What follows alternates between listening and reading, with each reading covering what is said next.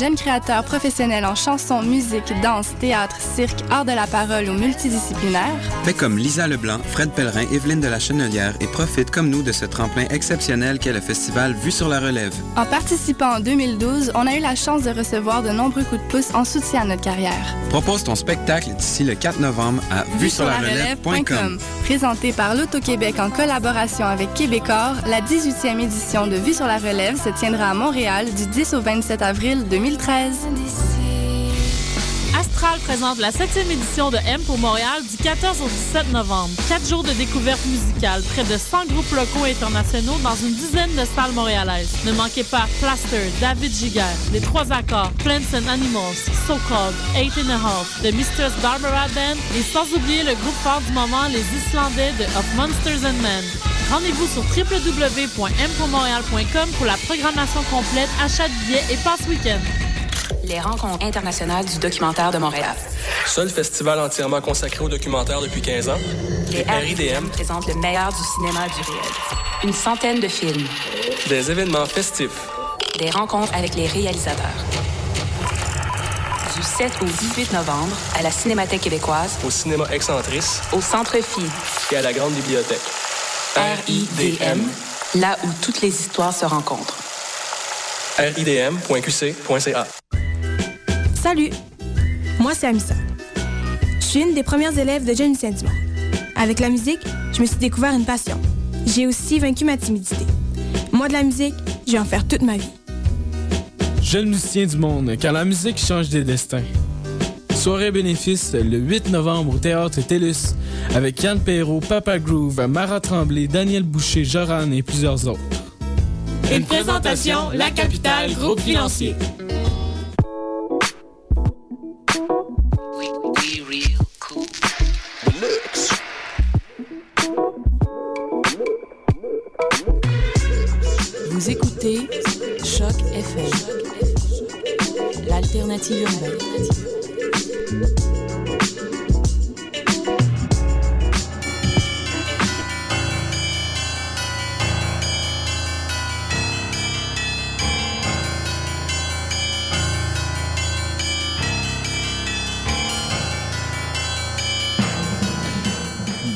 Bonsoir, de retour sur les ondes de Choc FM, mission Encre Noire, tome 7, chapitre 95. Nous sommes le mardi 23 octobre 2012 avec moins de problèmes techniques cette fois-ci. Eric et Morgane avec vous. Salut Morgane. Salut Eric.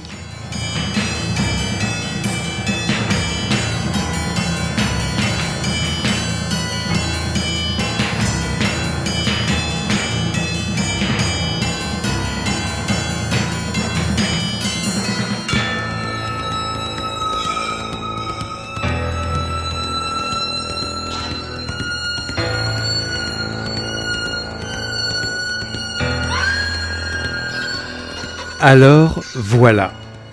Après s'être excusé à Sylvie de la piètre qualité du café, il ne leur restait que de l'instant.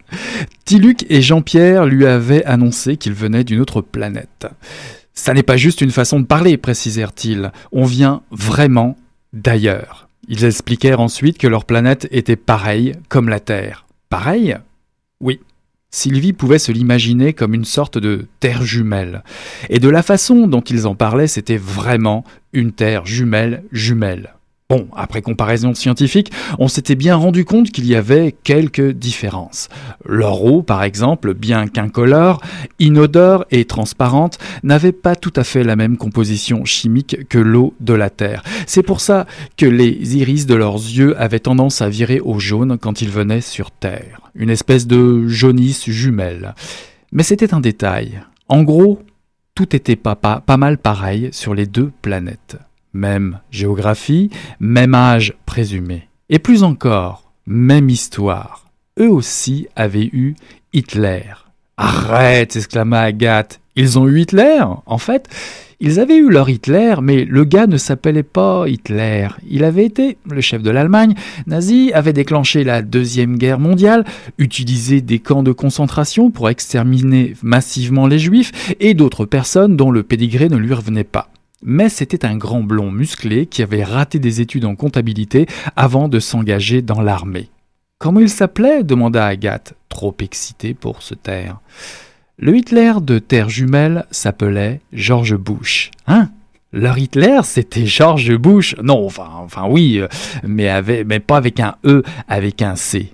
Agathe fronça les sourcils. Il s'agissait d'un extrait d'Universelle Coiffure de Caroline Allard, euh, paru en 2012 chez, chez Coup de tête. Ça a l'air bizarre un peu. ça promet, hein Ça promet, alors qu'en as-tu pensé? Bah avec un roman comme ça qui termine avec bouche avec un, avec un C, euh, bah au plus creux des années 80, il y a un petit souvenir. Y a le groupe punk français Oberkampf chantait un truc comme ça. Imagine un peu la gueule de ton père si ces messieurs avaient les cheveux verts. À quoi Parabellum, figure-toi, répondait les crabes à la mer. Bon, ça n'a rien à voir avec la chronique qui suit, quoique, vu l'ambiance, tu vois, ça peut donner quelque chose. Mais faut bien, faut bien s'amuser un peu, tu me diras. Hein. Mais en revanche, les cheveux, tu vois, les cheveux verts sont peut-être pas verts les cheveux dans ce roman-là, mais les cheveux, ça a méchamment à y voir. À un poil près, l'histoire tient à peu près à ceci. Une apprentie coiffeuse, Sylvie Chénier, apprend les rudiments du métier de coiffeuse en rongeant son frein dans un salon de village à Saint-Lin dans les Laurentides, alors qu'elle aspire à la grande aventure à Montréal, bien sûr. Surgit de nulle part, deux extraterrestres, serial killer anti-coiffeuse, provoquent une panique sans précédent dans la province et kidnappent la pauvre Sylvie. Ces deux psychopathes viennent en fait d'une Terre jumelle identique à la nôtre, une autre planète où avoir une belle coupe de cheveux est un droit fondamental. Si, si, un droit fondamental.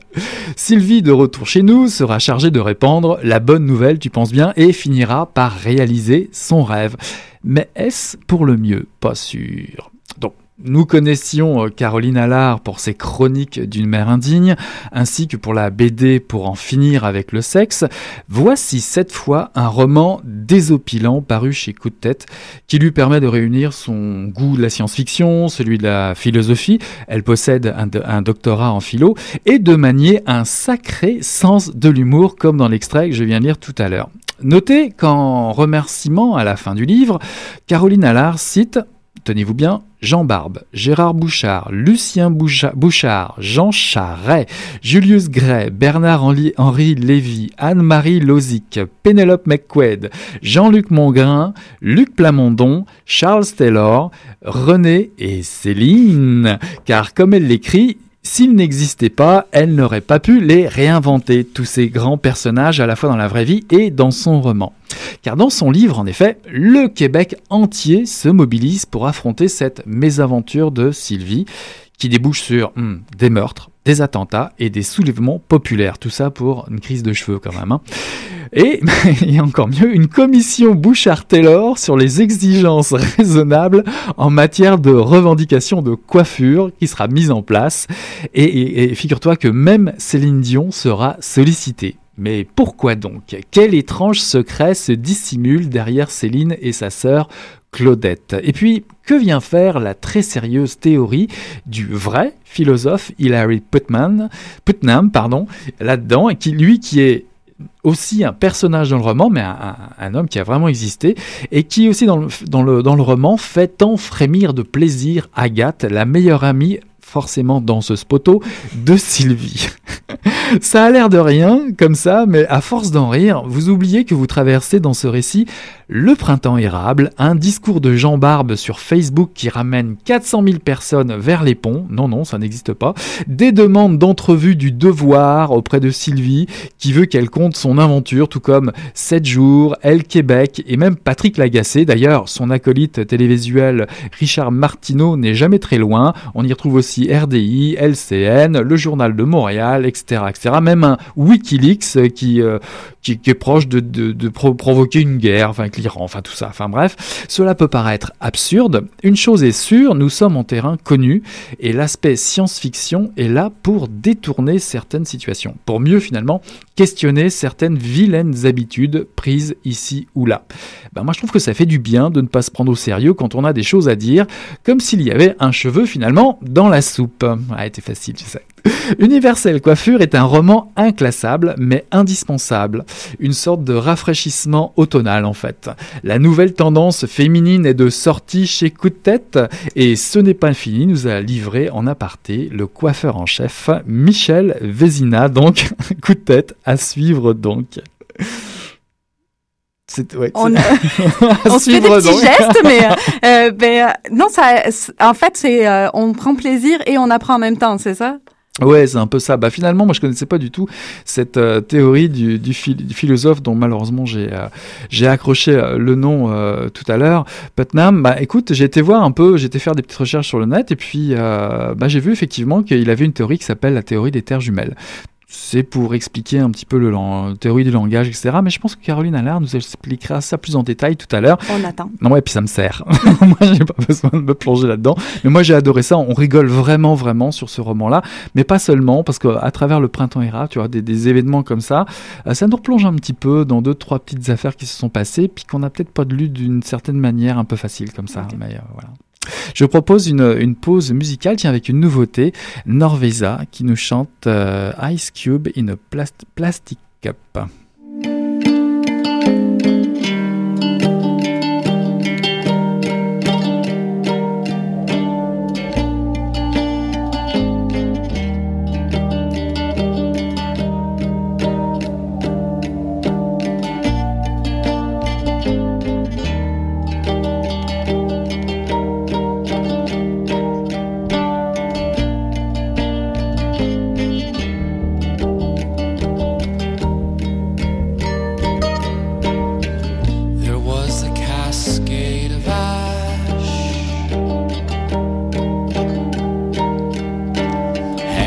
from your cigarette.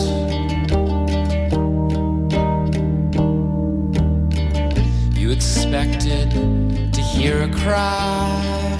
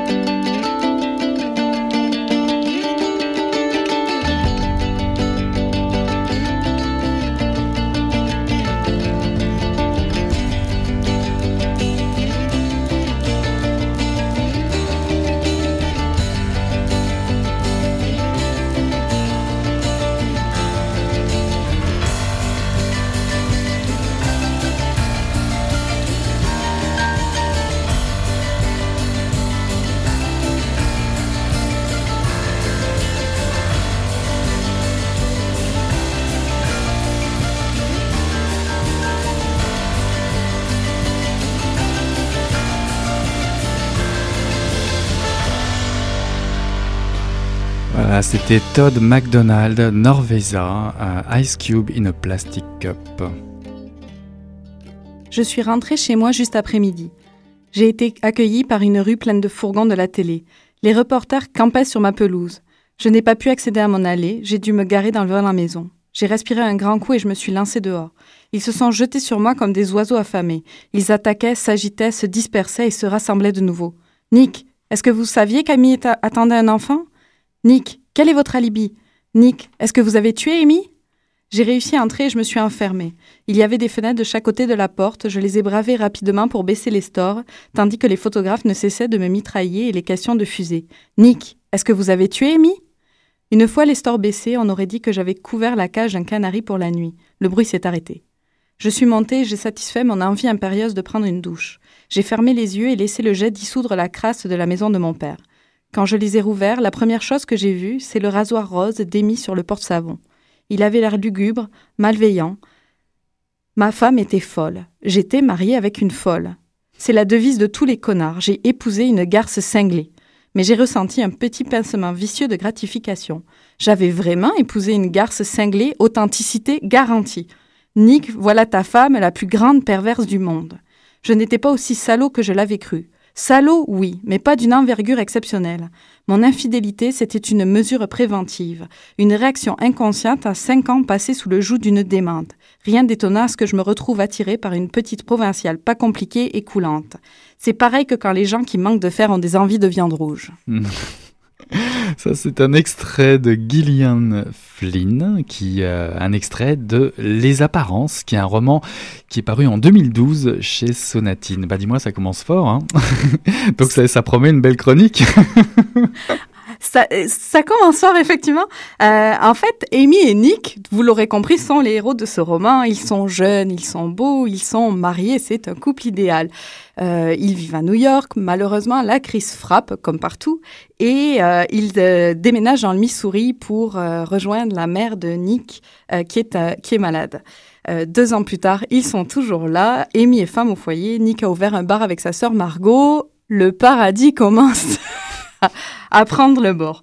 Le matin de leur cinquième anniversaire de mariage, Nick rentre chez lui, la porte est ouverte, il y a des traces de lutte dans le salon et Amy a disparu.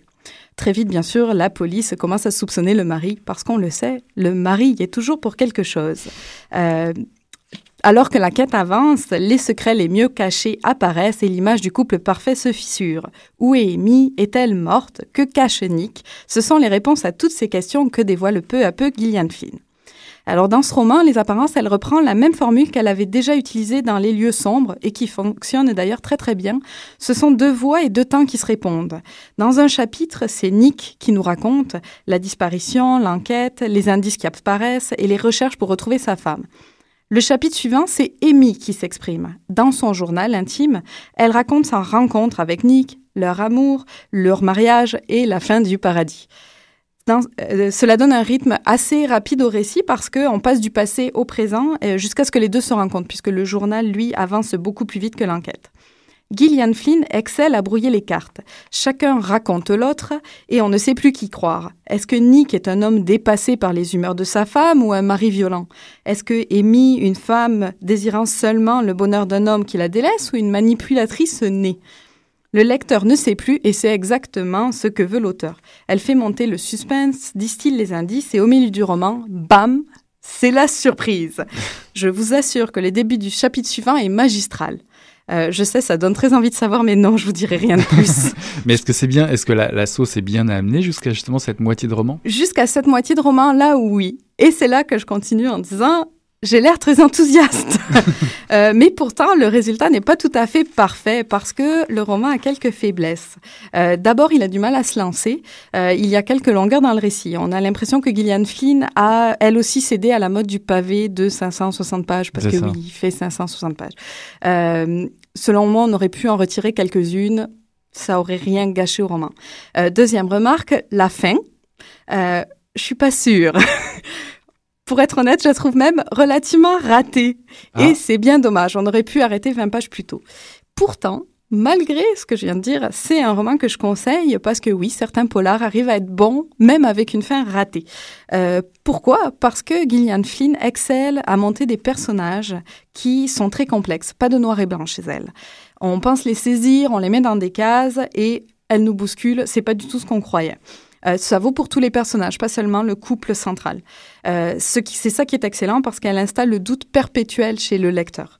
Euh, on ne sait plus vers quoi le récit nous embarque. Comme en plus la parole est donnée à travers deux personnages, on ne sait plus qui croire. On ne sait pas ce qui se passe vraiment. Qu'est-ce qu'ils racontent Est-ce que c'est vrai? Difficile de faire plus efficace quand l'histoire se lance et ça devient un vrai page turner. Puis au-delà des personnages, il y a l'écriture. Mmh. Euh, parce que ce, comme ce sont eux qui nous parlent, le langage évolue avec eux. La colère, le stress, la violence montent et le langage aussi devient plus violent, plus vulgaire. Ça fonctionne très efficacement. Et surtout, il y a l'intrigue. Euh, je soupçonne Gillian Flynn d'être passablement tordue pour inventer des histoires pareilles. Elle démonte la vie de couple à l'excès tout en touchant des points sensibles. L'habitude, la lassitude, euh, le fait de ne plus faire d'efforts pour l'autre. On a déjà lu ça des milliers de fois quand on ne l'a pas connu soi-même, sauf que elle pousse tout cela à, son maximum dans une spirale paranoïaque. On commence probablement à fouiller les placards de son chum ou de sa blonde après ça, juste pour vérifier qu'il n'y a pas de secret dans le placard. Aïe, aïe. Et, dis-moi, était-ce le premier roman que tu lisais chez Sonatine? Euh, non, je suis une habituée de Sonatine. Il me semblait bien, il me semblait bien avoir vu ça. Et donc, finalement, malgré les 500 pages, parce que je t'ai vu rentrer dans le studio, mais j'ai vu le livre aussi rentrer dans le studio. c'est quand même 500 pages. C'est ça. Non, malgré 500 pages, c'est ça. J'ai du mal à me lancer, j'ai hésité, j'arrivais pas. Puis quand je me suis lancée, ben, je me suis pas arrêtée. Ah, ça, ça me paraît pas mal comme. Euh, c'est ça, plutôt positif. C'est ça. Eh ben, nous, on a été aussi euh, rencontrés, euh, figure-toi, euh, pour revenir à la première chronique, Caroline Allard. C'était en lancement au port de tête pour Universel Coiffure. Et c'est justement pour ça que je voulais pas forcément te répondre sur la Terre jumelle. Je vous propose plutôt de l'écouter elle directement. Bonsoir Caroline. Bonsoir. Tu es beaucoup plus connue pour tes blogs ou tes chroniques. J'aimerais savoir qu'est-ce qui t'a incité à passer au roman? Les chroniques d'une mère indigne, c'était la maternité, précisément ma maternité. Euh, pour en finir avec le sexe, c'était le sexe et plus précisément le mien dans bien des pages. Et à un certain moment, j'avais envie de sortir euh, de moi, d'arrêter de me regarder le nombril. Puis Michel m'a proposé d'écrire un roman, puis c'est vraiment arrivé exactement au bon moment. J'avais envie d'explorer, j'avais envie d'aller plus loin dans l'écriture. Voilà, donc c'est ce que ça donnait. Et comment t'es venue l'idée de départ de ce livre? Euh, J'étais chez coiffeur. Oui. J'étais en train de me faire masser le cuir chevelu quand ils font un shampoing, puis euh, j'anticipais vraiment ce moment-là. J'avais vraiment envie euh, d'en profiter. J'avais deux jeunes enfants, je voulais relaxer complètement, puis le technicien, ma soeur, il me faisait une job vraiment tout croche. C'était pas plaisant, j'avais de l'eau dans les yeux, tout ça, puis j'étais presque furieuse, mais trop. Je me disais comment ça se fait que ça me frustre tant que ça, cette situation chez le coiffeur, alors que bon, c'est pas si grave que ça. Puis mon background en philo euh, me pousse à me questionner quand j'ai des réactions comme ça, euh, des fois à partir sur peut-être des dérives un peu absurdes. Puis je me suis mise à me dire, euh, je devrais avoir un droit fondamental à avoir un bon massage de cuir chevelu, à avoir une belle coiffure. Et cette prémisse absurde, dans le fond, a donné lieu au roman. En parlant de massage et de dérives, dans ton livre, on a quelques-unes. Oui, As-tu connu ce genre de dérive? Non, non, non, jamais, jamais. C'est ça, c'est que dans le livre, à un moment donné, comme les gens se mettent à avoir un droit à avoir un bon massage, une belle coupe de cheveux, il y en a qui trouvent le massage un peu trop agréable puis qui demandent aux coiffeuses qui les massent d'aller peut-être un peu plus loin.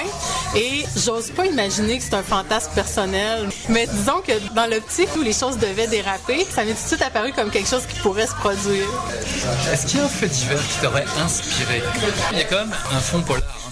Oui, oui, oui, mais il n'y a pas de faits divers qui m'ont inspiré. C'est vraiment partie de l'expérience dont je te parlais tantôt. Sauf que après coup, je me suis mise à rechercher des faits divers et effectivement, je suis tombée sur plein de choses, euh, comme par exemple euh, des gens qui se plaignent de leur coiffure, mais littéralement à faire des attentats euh, ou à, des remontrances contre leur coiffeur et tout. c'est rare, mais ça peut arriver. Il y avait d'autres faits divers aussi qui étaient, c'était moins des faits divers, c'était plutôt, par exemple, dans les quartiers pauvres, des gens qui faisaient des salons de coiffure pour des défavorisés parce qu'ils trouvaient que la coiffure c'était relié à l'estime de soi, puis que c'est pas parce que t'as pas d'argent que tu devrais pas avoir une coupe de cheveux dont tu es satisfait. Puis tout ça m'a inspiré pour euh, la poursuite du roman aussi. Alors je sais que le titre a une signification particulière dans le livre, mais pourquoi ce titre? Est-ce que ça va plus loin que le salon de coiffure? Oui, mais tout à fait. C'est que Universel Coiffure, c'est le salon de coiffure où l'action commence à Saint-Lin-Laurentide. Donc c'est un vieux salon de coiffure euh, qui s'appelle euh, bon Universel Coiffure pour X raisons. Mais après coup, dans l'histoire, puis là, ça a l'air complètement absurde, mais ça l'est. Il y a des extraterrestres qui débarquent, ou enfin, qui se disent des extraterrestres. Et puis moi, il y avait tout le côté de dire, on parle de l'univers, en fait, si on parle d'autres planètes et tout. Donc, universel coiffure, il y avait cette connotation-là aussi, puis de droits universels aussi qui sont abordés dans le livre. Donc, euh, c'est un titre qui m'est vraiment apparu tout d'un coup, puis ça m'a semblé vraiment très pertinent. Où as-tu appris autant de détails sur le métier de coiffure? Je me dis, s'il y a des coiffeurs qui lisent ça, ils vont trouver que c'est n'importe quoi parce que j'ai vraiment pas fait de recherche euh, exceptionnelle oh, dans le monde de la coiffure. Non, c'est tout à fait La seule chose que j'ai fait, c'est que j'ai demandé à mon coiffeur à un moment donné, qu'est-ce qui peut mal tourner quand on fait une teinture si on la laisse trop longtemps? Donc là, il m'a expliqué un peu euh, c'était quoi la pire des situations, les conséquences, etc. Euh, mais à part ça, c'est vraiment juste d'avoir été dans des salons de coiffure, d'avoir regardé autour de moi. Mais vraiment, je reste avec la peur qu'un coiffeur se lève et proteste. Le Québec ne suffit-il pas? Il fallait vraiment que tu crées un inframonde? Oui, Terre Jumelle. En uh-huh. fait, euh, c'est un peu un procédé rhétorique au début. Donc, Terre Jumelle, qui est, euh, selon euh, deux psychopathes qui se disent extraterrestres, une planète qui serait exactement pareille comme la Terre et sur laquelle avoir une belle coiffure serait un droit fondamental. Et puis là, tout va à merveille. Il n'y a plus de guerre, il n'y a plus de famine, etc. D'une part, j'avais envie de faire un clin d'œil à mes amis philosophes du fait que je n'ai de philo. Puis ça, la Terre Jumelle, c'est une expérience de pensée que Hilary Putnam, un philosophe, a décrite. Puis moi, ça me permettait de mettre en branle certaines actions dans le livre, c'est-à-dire du journal La Presse qui décide de faire un sondage comme, dit-on, on aurait fait sur Terre Jumelle pour voir si une belle coiffure, c'était vraiment important pour l'estime de soi. Donc, moitié un procédé rhétorique, moitié l'envie de faire un clin d'œil à la philosophie. Puis, ben, peu à peu, dans le livre, je me suis vraiment prise au jeu, euh, puis je me suis amusée avec ça. Dans quelle mesure retrouve-t-on des morceaux du vrai Québec dans ton histoire? Parce qu'il y en a quand même beaucoup. Moi, je voulais faire quelque chose qui dégénérait. Donc, partir du principe que quelqu'un dit qu'avoir une belle coiffure, c'est un droit fondamental, puis que ça se rende pratiquement euh, sur le bord de la guerre mondiale.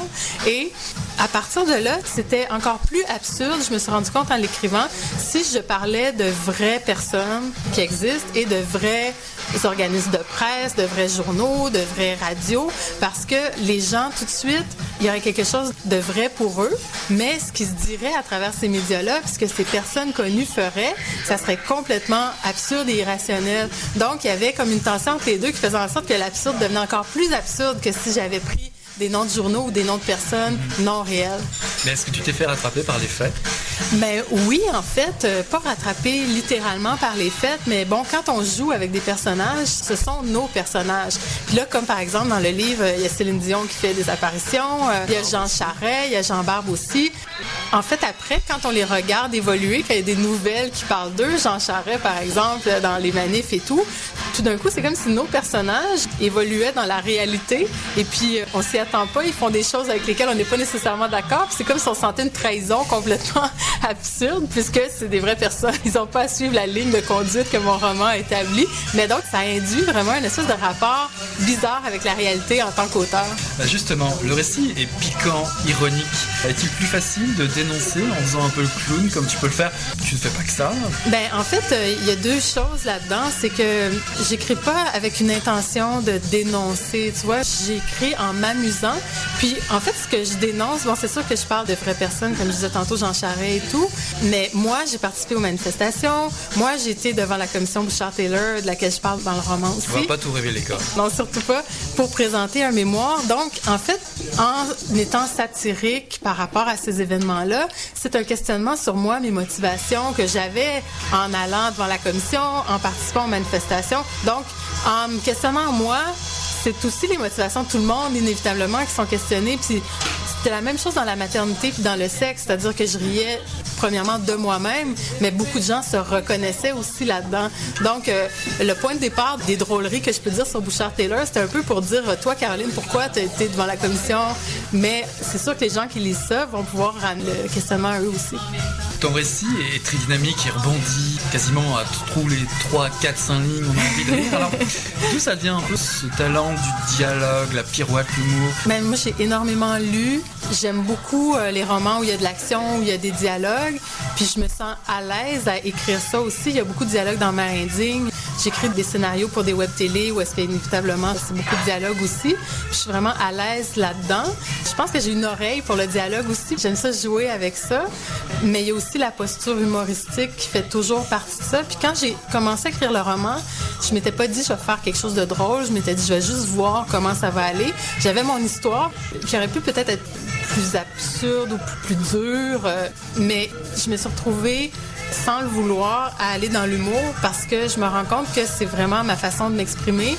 Puis ma façon justement de critiquer ce qui peut se passer, de me critiquer moi.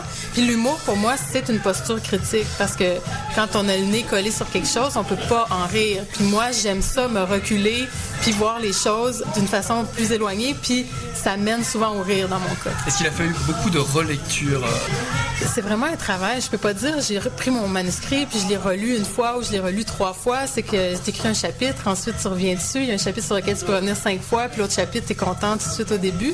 Ce qu'il y a eu, par contre, il y a eu la première lecture de Michel Vézina, l'éditeur. J'ai aussi fait lire à des gens de confiance, desquels je savais qu'ils étaient pour me dire vraiment ce qu'ils pensaient du livre.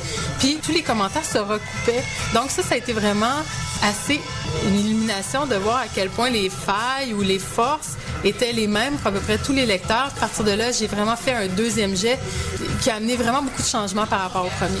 Eh ben voilà, bah ça c'était le port de tête comme ça avec la musique en arrière. On a l'impression qu'on est tous en train de boire, je sais pas, de la tequila ou quelque chose. En tout cas, c'était un très très bon moment. Bah, et puis cette émission aussi, parce qu'elle se clôture maintenant. Euh, c'était donc le tome 7 euh, de Mission Encre Noire, chapitre 95. On présentait donc Caroline Allard et euh, Gillian Philin. Eh ben écoute Morgane, on l'a réussi celle-là ça a marché. Il n'y a pas eu de problème technique. Eh ben écoutez, on vous dit à la semaine prochaine et on vous souhaite une bonne soirée. Salut Morgane. Salut Eric.